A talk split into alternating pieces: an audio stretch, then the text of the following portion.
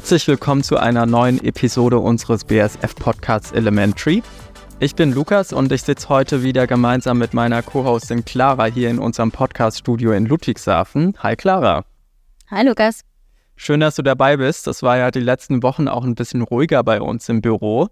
Äh, so langsam füllt es sich wieder mehr. Ähm, mehr Kolleginnen und Kollegen kommen langsam wieder aus dem Urlaub zurück und man merkt echt, dass es jetzt Anfang September dass sich die Urlaubssaison, zumindest was den Sommerurlaub betrifft, äh, so langsam dem Ende zuneigt. Hast du denn noch Pläne, Clara, oder warst du auch schon unterwegs? Ich war auch schon unterwegs, aber der große Urlaub ist auf Ende Oktober geplant und da soll es nach Mittelamerika gehen. Also eine Reise, wo ich mich schon echt drauf freue. Andererseits muss man schon auch sagen, ich habe schon ein komisches Gefühl inzwischen dabei, so weite Reisen zu machen, weil das halt so viel CO2-Emissionen sind, das ist nicht in dem Sinne nachhaltig. Ähm, also mache ich mir schon ein paar Gedanken. Ja, es ist schon krass, vor allem natürlich so Langstreckenflüge, ne? Ähm, das ist schon krass, wie viel deines CO2-Budgets, das du eigentlich so vielleicht im Jahr zur Verfügung hättest, davon aufgebraucht wird. Ähm, ich kenne das. Ich kenne auch das Gefühl, irgendwie diese Flugscham gibt es mittlerweile tatsächlich. Ich glaube, das ist sogar mittlerweile irgendwie wissenschaftlich äh, fundiert. Ähm, ich bin auch noch mal weiter weg im Oktober, tatsächlich noch mal in den USA, war aber dieses Jahr auch schon weiter weg. Deswegen ist das Gewissen nicht, nicht so gut, aber irgendwie macht man es ja dann doch. Das ist aber auch Thema heute in unserem Podcast, äh, denn wir wollen heute darüber sprechen, wie BASF daran forscht, das ganze Thema Fliegen ähm, nachhaltiger zu machen. Und da geht es zum einen natürlich auch um Materialien, die im Flugzeug stecken, aber, und darum soll es heute gehen, es geht auch um Materialien, die auf dem Flugzeug sind. Und ähm, wir sprechen dazu heute mit unserem Gast, der auch schon hier bei uns im Podcast-Studio ist, Sebastian Hartwig. Ähm, Sebastian ist bei uns Experte für funktional texturierte Filme. Hi Sebastian. Ja, hallo, schön, dass ich hier sein darf.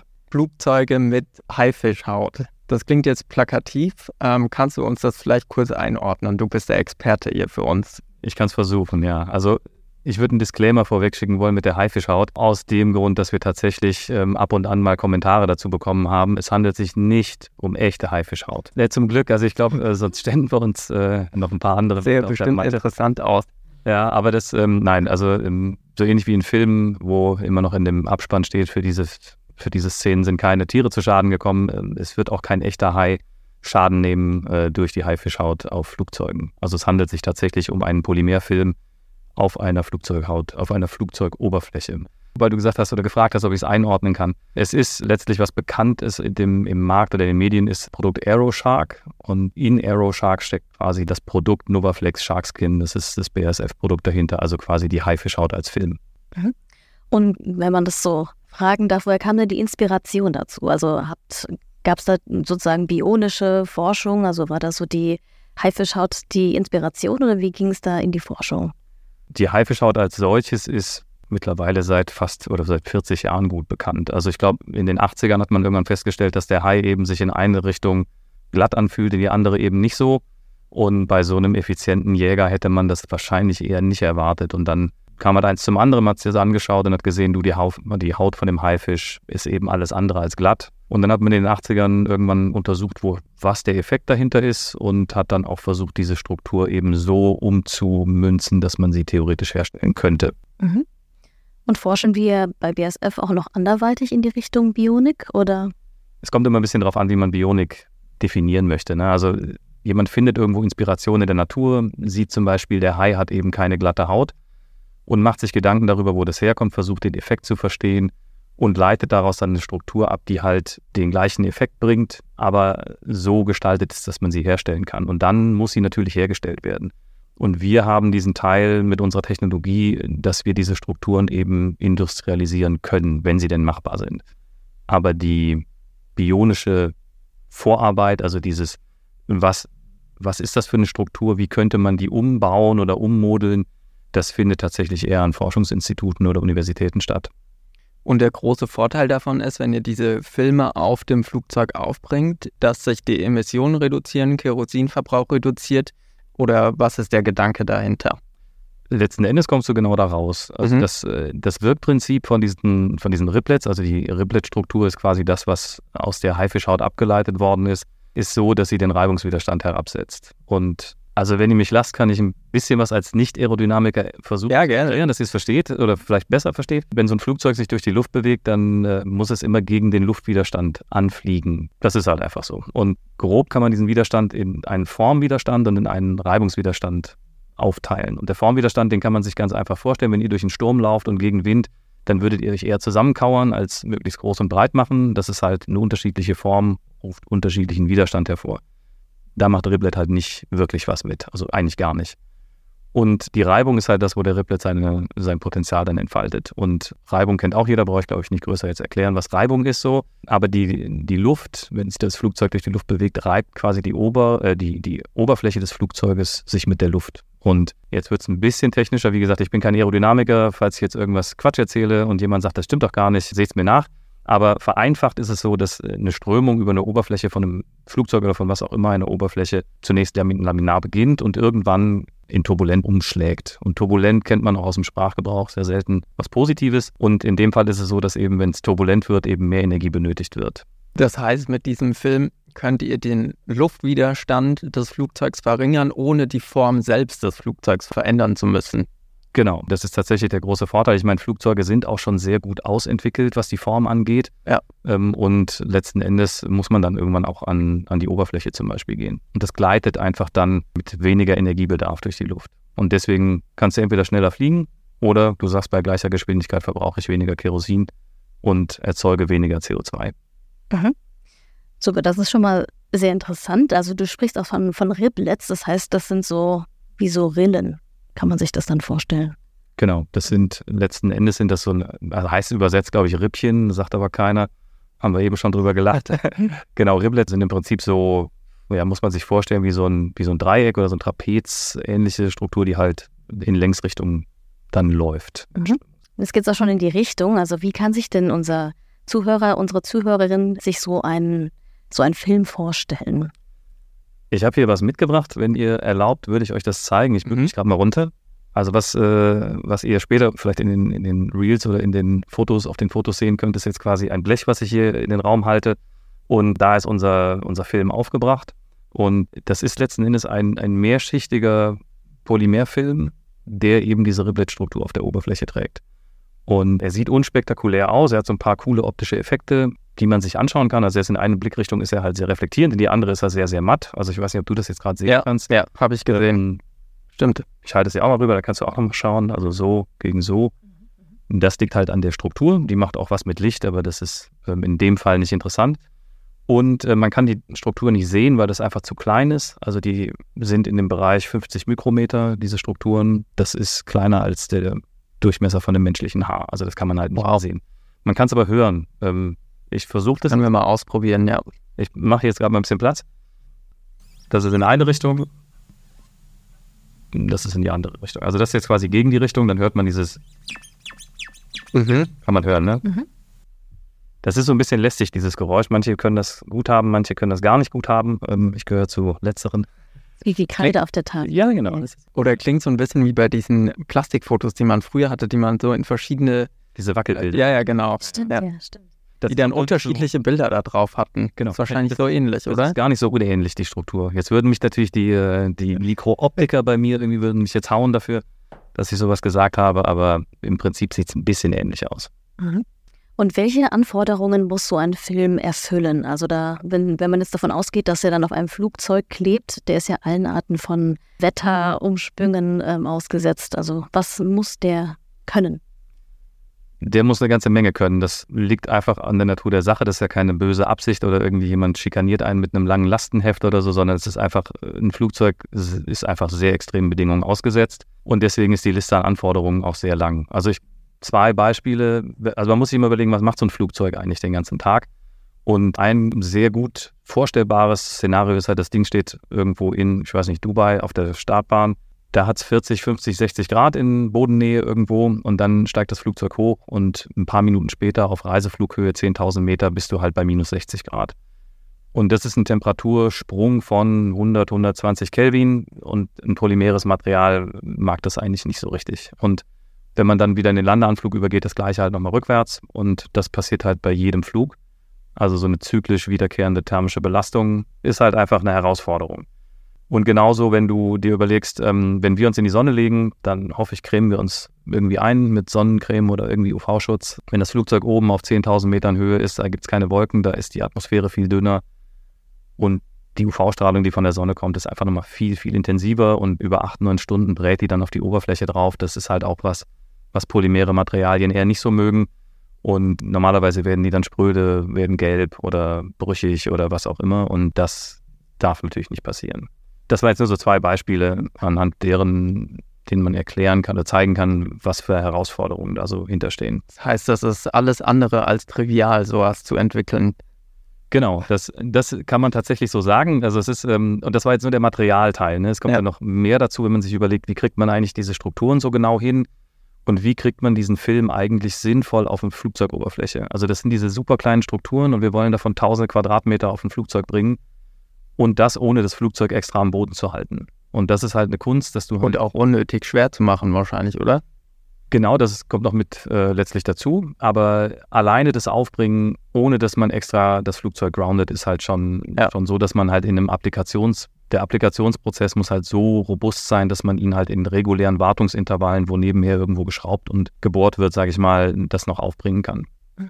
Und was, was sind denn weitere Funktionen, wenn ich jetzt an Gewitter denke? Also Spritzschutz oder solche Sachen, ist das auch dann von Belang? Oder? Einschläge. Ja. Ja, ist ein guter Punkt. Blitzeinschlag steht auch im Lastenheft. Das heißt, das Material aufgebracht darf natürlich nicht das Verhalten des Flugzeugs bei Blitzeinschlag irgendwie negativ beeinflussen. Da gibt es Grenzwerte, die es einzuhalten gibt. Das hat auch häufig mit der Dicke dann zu tun, dieses Filmes und all das gilt es halt dann auch zu berücksichtigen. Ihr habt ja für die Entwicklung gemeinsam mit Lufthansa Technik gearbeitet, wenn wir es richtig verstanden haben. Wie kam es denn zu der Zusammenarbeit?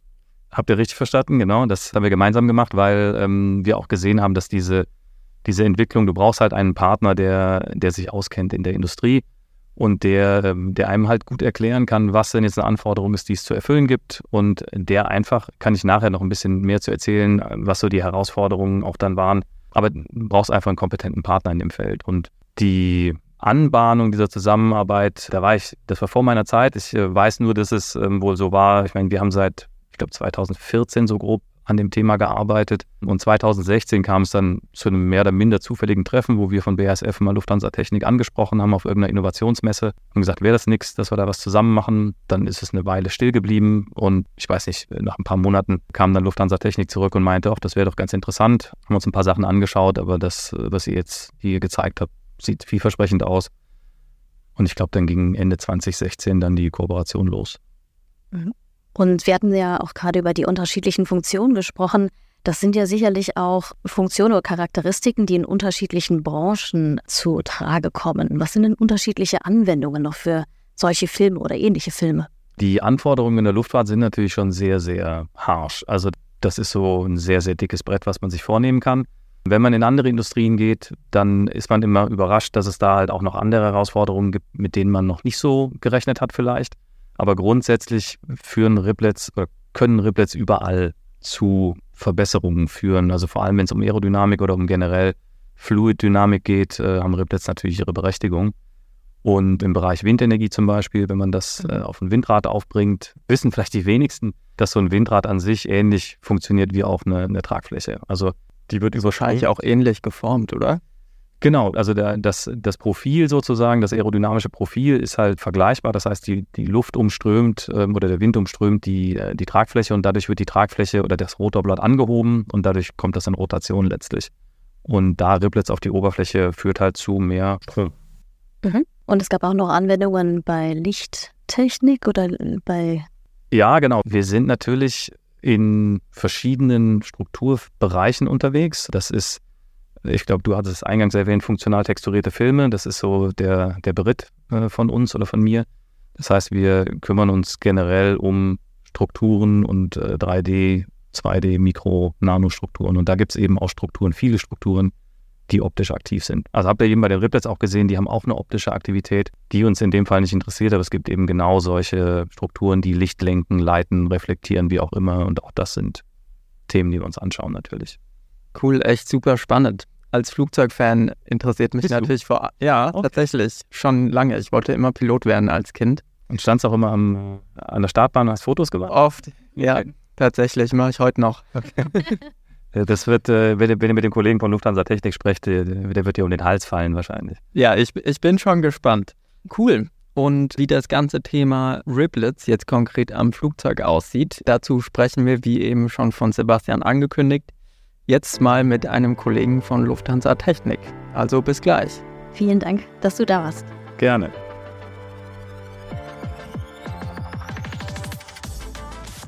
So, wir sprechen jetzt kurz mit Jens-Uwe Müller, auch Jube genannt, von Lufthansa Technik. Hallo Jube.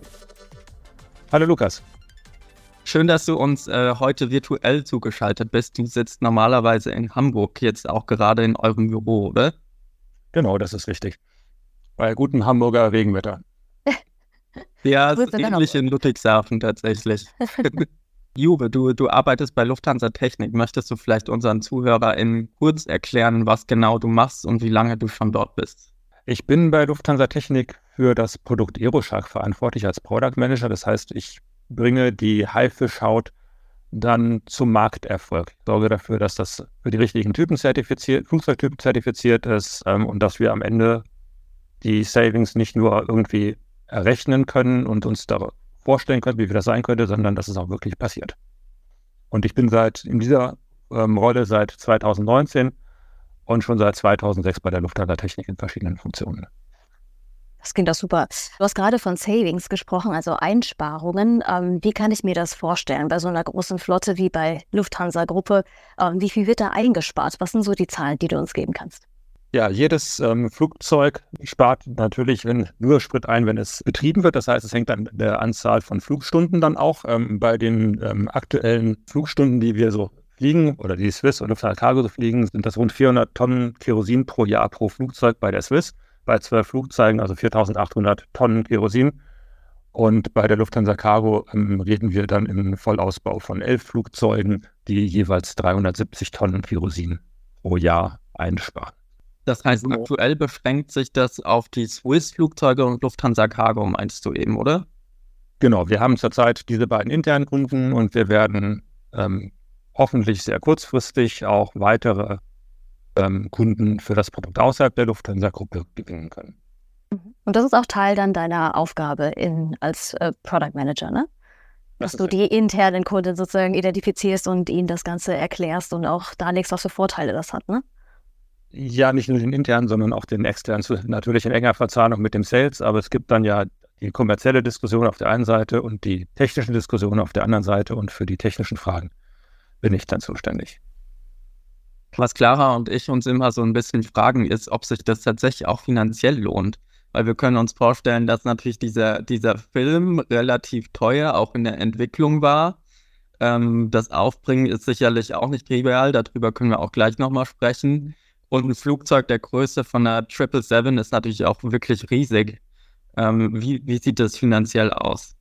Genau, da fehlt noch ein ganz wesentlicher Aspekt, nämlich die Zertifizierung für die Luftfahrt. Das heißt also, die Entwicklung des Materials habt ihr ja bei der BASF ähm, mit uns gemacht. Ähm, die Zertifizierung für die Luftfahrt haben wir dann federführend gemacht und natürlich, ähm, hast du recht, es muss noch aufgebracht werden. Das heißt, wir haben verschiedene Kostenpositionen. Am Ende ist es so, dass sich das für den Operator nach rund zwei Jahren amortisiert. Und von daher, ähm, da die Folie mehr als vier Jahre hält, ist da mit Sicherheit auch ähm, ein gutes Potenzial für die Kunden dabei. Und das ist halt auch, ähm, trotz aller Nachhaltigkeitsdiskussionen, muss es auch noch wirtschaftlich sein. Und ähm, du hast vorhin davon gesprochen, wie viele das ähm, denn sind von den Flugzeugen, die damit ausgestattet sind. Wie viel Prozent macht es denn aktuell aus von den Flugzeugen, die insgesamt bei Lufthansa fliegen? Kann man das sagen schon? Ähm, der Lufthansa-Konzern hat rund 600 Flugzeuge und wir haben äh, jetzt für Aeroshark, ich glaube, 23 Flugzeuge unter Vertrag. Das liegt daran, dass man für jeden Flugzeugtyp diese Zulassung einzeln erwirken muss. Das heißt, wir können jetzt die Folie nicht einfach auf einen A320 kleben, nur weil wir es auf die 777 aufbringen können. Und dementsprechend haben wir dort noch weitere Zertifizierungen, die durchgeführt werden müssen. Und deswegen ist das auch erstmal nur für eine Teilflotte. Aber was man, was ich noch sagen kann, es gibt von diesem Typus mehr als 1000 Flugzeuge, die operieren, mhm. denen wir jetzt zweieinhalb Prozent unter Vertrag haben. Das heißt also, da ist auch durchaus noch ein riesen, riesengroßer Markt für BASF von uns. Du hast schon eben gesagt, dass es natürlich nicht einfach auf jedes andere Flugzeugmodell draufgeklebt werden kann. Ich sag's mal so trivial. Warum nicht? Beeinträchtigt das irgendwie die, die Flugeigenschaften oder hat der Film darauf einen Einfluss? Was bedeutet das für die Flugeigenschaften, vielleicht auch für die Piloten von so einem Flugzeug? Macht das irgendeinen Unterschied im Handling? Das sind ganz fürchterlich viele Fragen auf einmal. Ich fange mal ganz vorne Dadurch, dass Sicherheit das höchste Gut in der Luftfahrt ist, müssen wir natürlich sicherstellen, dass es wirklich auf jeden Fall sicher ist. Der Film beeinflusst die Strömung, das heißt, es besteht eine Änderung am Flugzeug an der Luftströmung, die da außen rum ist. Und jetzt muss man nachweisen, dass diese Änderung der Strömung sich nicht negativ auf die Flugzeugsysteme auswirkt. Zum Beispiel auf den Autopilot. Wäre ja doof, wenn der Flieger jetzt äh, immer nur steigen würde, weil er eine andere Reibung hat. Das heißt, das muss sichergestellt werden, dass das alles passt. Und ja, es passt alles, aber das, dieser Nachweis ist sehr, sehr aufwendig und auch Teil unseres Kerngeschäftes, also die Zertifizierung zu erlassen. Und da klang jetzt ja auch gerade an, das ist jetzt nicht einfach so von heute auf morgen zu bewerkstelligen. Wie kann ich mir das denn vorstellen? Das heißt, ihr geht dann systematisch alle Flugzeugtypen ab oder ähm, kommen da eher Anfragen zu euch intern? Wie läuft sowas? Wir gucken uns an, auf welchem Flugzeug wir den größten Impact haben. Und die 777 ist von den Langstreckenflugzeugen das mit der größten Verbreitung. Und jetzt werden wir zukünftig weitere Muster uns angucken. Also die, auf der Liste, das nächste Flugzeug wäre zum Beispiel eine A330, weil das dann die nächstgrößere Population hat. Und so gehen wir dann häppchenweise weiter. Und ähm, wir fokussieren uns erstmal auf die Langstreckenflugzeuge. Die fliegen nämlich deutlich mehr als Kurzstreckenflugzeuge. Also während eine 777 im Schnitt 5000 Flugstunden pro Jahr fliegt, also zwischen 4 und 5, schafft so eine A320 irgendwas zwischen 2 und 3000. Das heißt, die Folie wird auf einer A320 nur halb so viel genutzt pro Jahr wie auf einer Langstreckenmaschine. Und deswegen ist das dann für uns der Weg. Mhm. Und der Pilot merkt es nicht. Die Frage war ja auch noch, merkt er, yeah. dass er ein Aeroshark-Flieger fliegt? Nein. Wie lange dauert denn so eine Zertifizierung so ungefähr? Das ist wahrscheinlich echt nicht ja. so leicht zu bewerkstelligen. Die erste länger und die zukünftigen hoffentlich so ein gutes Jahr. Pro Flugzeugtyp dann. Genau, pro Flugzeugtyp. Okay. Wir hatten uns noch gefragt, ob dann, wie man sich das vorstellen muss. Wird da das ganze Flugzeug mit, dieser, mit diesem Film beklebt oder sind das einzelne Bereiche, die vielleicht den meisten Widerstand erzeugen? Also langfristiges Ziel ist es, mehr oder weniger das ganze Flugzeug zu bekleben. Einige Bereiche wird man nie bekleben können, weil dort Sensoren sind zum Beispiel, ja. dann darf ich nicht kleben oder weil die Strömung dort nicht turbulent ist, dann macht es keinen Sinn, dort Folie aufzukleben. Gibt beheizte Sachen, Fenster, solche, also man wird nie alles bekleben, aber wir wollen natürlich möglichst viel bekleben. Zurzeit bekleben wir die Triebwerksgondeln und den Rumpf, den größten Teil des Rumpfes, ganz oben, das, ähm, die sogenannte Crown Area, bekleben wir nicht, weil man da auch verdammt schlecht drankommt. Also da müsste man quasi im Liegen aufkleben und das wird sehr schwierig. Und wir leben zurzeit rund 960 Quadratmeter auf einer 777-300ER, e auf der 777F sind es ungefähr 830. Und man kann damit rechnen, dass man ungefähr eine Mannstunde für einen Quadratmeter braucht. Jetzt ist die Frage, wie viele Leute habe ich da? Mache ich das mit fünf, dann dauert es ein bisschen länger oder mache ich das mit 30? Dann bin ich halt ziemlich zügig durch. Das liegt ein bisschen, wie viel Zeit ähm, das Flugzeug am Boden sein darf. Wenn man ähm, jetzt sagt, okay, wir haben nur eine Woche, dann muss ich halt eben entsprechend mehr Leute ins Flugzeug und ist es eine Zusatzausbildung, die man dann machen muss, um das bekleben zu können? Oder ist das ein, ich meine, so ein Fahrzeugtechniker, der schafft es sich dann in kurzer Zeit drauf, wie man das macht? Nee, ganz so einfach ist es nicht. Man muss sich am Flugzeug orientieren können, damit man die Folie an die, die richtige Folie an die richtigen Stellen vom Flugzeug so bringt, wie wir das in der Luftfahrt gerne haben wollen, auch wieder das Thema Sicherheit. Und von daher sind das ähm, Flugzeugfolierer, ähm, Flugzeuglackierer, äh, Flugzeugmechaniker, die dann eine kleine ähm, Zusatzausbildung bekommen, ein erweitertes Training für Aeroshark-Applikationen.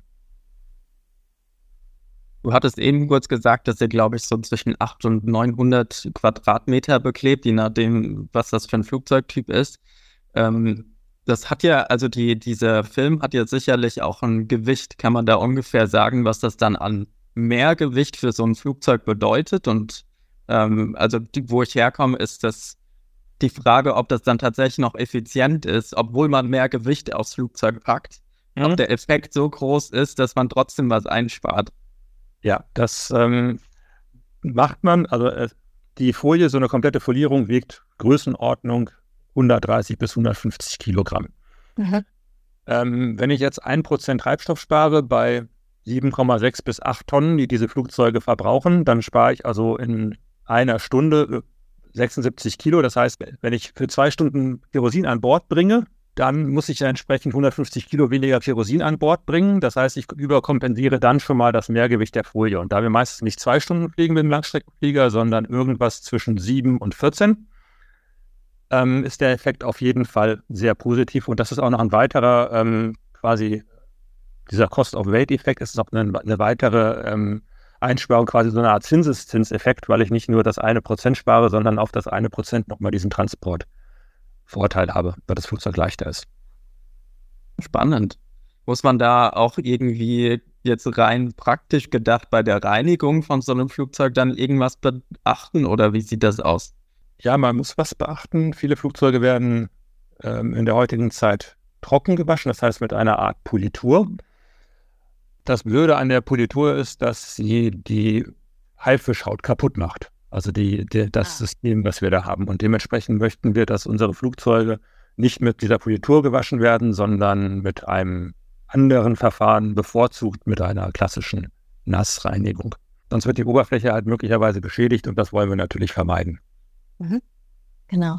Ähm, und du sagtest vorhin auch, ähm, dass eine solche Folie sich so circa vier Jahre hält. Also wie sind so die Abnutzungsbedingungen? Geht es da wirklich darum, dass wenn sie dann durch bestimmtes Wetter fliegt, dass es dann schneller hinüber ist mit so der Folie und dass sie dann nachgeklebt werden muss? Oder wie geht ihr da vor, um da den Überblick zu behalten?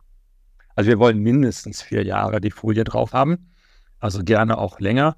Ähm, wir haben jetzt die erste Folie seit 2019 in Betrieb und sehen, dass sie sich sehr gut hält. Also auch in der ganz normalen Linien-Operations. Ähm, und die Idee ist, dass man die Folie möglichst lange draufhält und nicht drehappliziert und dass man eigentlich nur, wenn man das nächste Mal das Flugzeug komplett lackiert, die Folie tauscht. Und das ist quasi das Ziel, was wir auch gemeinsam erreichen wollen. Möglichst selten Material austauschen, möglichst lange Haltbarkeit. Und die Art und Weise der Operations, also wenn ich jetzt einen, auch jemanden habe, der ganz viel ähm, in der Wüste zum Beispiel fliegt und dort Sand aufwirbelt, das haben wir uns natürlich, bevor wir das Flugzeug ähm, zertifiziert haben, auch im Labor angeguckt mit ähm, entsprechenden Sandschütteltests. Wir haben viel mit euch auch gemacht, dass man sicher gehen kann, dass das Material auch wirklich hält.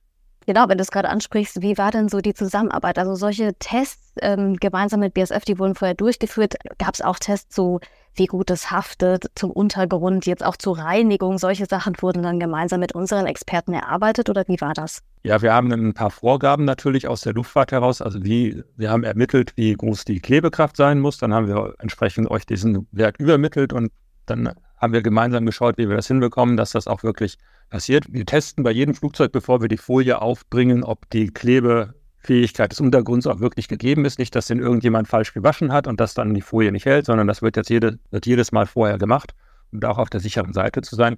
Und wir haben natürlich ganz viele Anforderungen gehabt und dann gab es immer ein Material, was diese Anforderungen im Labor erfüllt hat. Und dann haben wir dieses Material genommen, auf, das, auf ein Flugzeug von der Lufthansa draufgeklebt und sind damit durch die Gegend geflogen. Und dann gab es ein paar Ausfälle, die wir nicht erwartet hatten, dass das Material also sich nicht so verhalten hat, wie erwartet. Das sind nur ganz kleine Patches, also nicht für die Luftsicherheit ähm, relevant. Und es gab halt eben Überlebende. Und dann haben wir das wie Darwin gemacht. Wir haben halt eben Survival of the Fittest gemacht, über die Überlebenden nochmal weiter verbessert und verbessert und verbessert. Und ja, so die fünfte, sechste Generation fliegt jetzt von diesem Material. Also noch bei weitem nicht mehr das, was wir ganz am Anfang mal aufgeklebt haben. Und mhm. das war, ging halt nur in enger Kooperation. Da kann man jetzt nicht sagen, liefer mir ein Material und dann da liefert jemand das und fertig, sondern das ist wirklich ein iterativer Prozess, der ja ganz viel Miteinander erfordert. Mhm. Ich würde sagen, dann sprechen wir auch nochmal über dich. Unsere ZuhörerInnen ähm, sind auch immer sehr interessiert daran, wer die Experten im Gespräch sind. Und im Vorgespräch kam raus, du bist schon sehr lange bei Lufthansa. Ne? Wie lange ist es denn insgesamt? Also in der Lufthansa Group bin ich seit 1999 hm. und ich habe nicht Bionik studiert oder Luft- und Raumfahrttechnik, wie man vielleicht jetzt erwarten würde bei so einem Thema, sondern ich bin quasi artfremd. Ich habe Wirtschaftsinformatik studiert, habe in, in der Beratung angefangen, habe dann lange Zeit in verschiedenen Controlling-Funktionen bei der Lufthansa-Technik gearbeitet. Und die letzte Controlling-Funktion war das Innovationscontrolling. Und da ist mir ein Projekt irgendwann mal in die Hände gekommen und da haben wir dann die Vorlage für Aeroshark geschrieben, die Vorstandsvorlage, um dann auch die Mittel genehmigt zu bekommen und seitdem kenne ich das Thema und seitdem begleite ich das irgendwie so ein bisschen und seit 2019 dann richtig. Also das war dann nochmal der Wechsel von dem großen Blick auf das kleine The oder auf ein Einzelthema und ja, das ist sehr, sehr spannend. Also man kann nicht sagen, es gibt einen Werdegang für Aeroshark Product Manager. Nein. Mhm. Das heißt, so nah am Flugzeug zu arbeiten war dann tatsächlich auch neu für dich 2019, oder?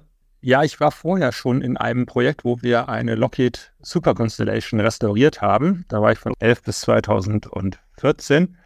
Und da war ich extrem nah dran an einem Flugzeug, was auch ganz, ja, das wurde halt restauriert und damit war alles offen. Man konnte jedes Teil sehen und das ist quasi das, wo ich wirklich gelernt habe, wie Flugzeugbau funktioniert und worauf man so achten muss. Und von daher war das jetzt nicht das erste Mal an so einem Flugzeug dran war, aber an der 777 war es dann doch das erste Mal, aber natürlich war die 747, die wir zuerst be äh, beklebt haben und auch die 777 nochmal ein anderes Kaliber. Die Flugzeuge sind halt einfach deutlich größer und es ist jedes Mal wieder toll, am Flugzeug zu sein und ich freue mich auch schon, dass ich heute Nachmittag wieder bei einer Folierung dabei sein werde. Und es tut sich ja auch sehr viel in den Gebieten Richtung Nachhaltigkeit. Ja, also ich glaube, unsere Industrie macht eine ganze Menge auch zum Thema ähm, Verbesserung, also die Verbesserung, wenn man sich anguckt, wie viel ein Flugzeug vor 30 Jahren verbraucht hat, wie viel es jetzt verbraucht. Das Thema nachhaltige Fuels sind wichtig, Verbesserungen wie unser Aeroshark sind wichtig, wir verbessern uns permanent. Sehr, sehr cool. Jure, vielen Dank. Ähm, ich glaube, du hast uns echt einige Fragen beantwortet. Das war super spannend. Wir senden beste Grüße nach Hamburg. Und für alle, die sich mit Juve vernetzen möchten, packen wir natürlich deine Kontaktdaten auch in die Show Notes. Jeder, der Fragen hat, kann sich gerne bei Juve melden. Ansonsten vielen Dank, Juve, und bis zum nächsten Mal in unserem Podcast. Ja, danke für eure Fragen. Ähm, tschüss, Clara. Tschüss, Lukas. Bis dann. Ciao.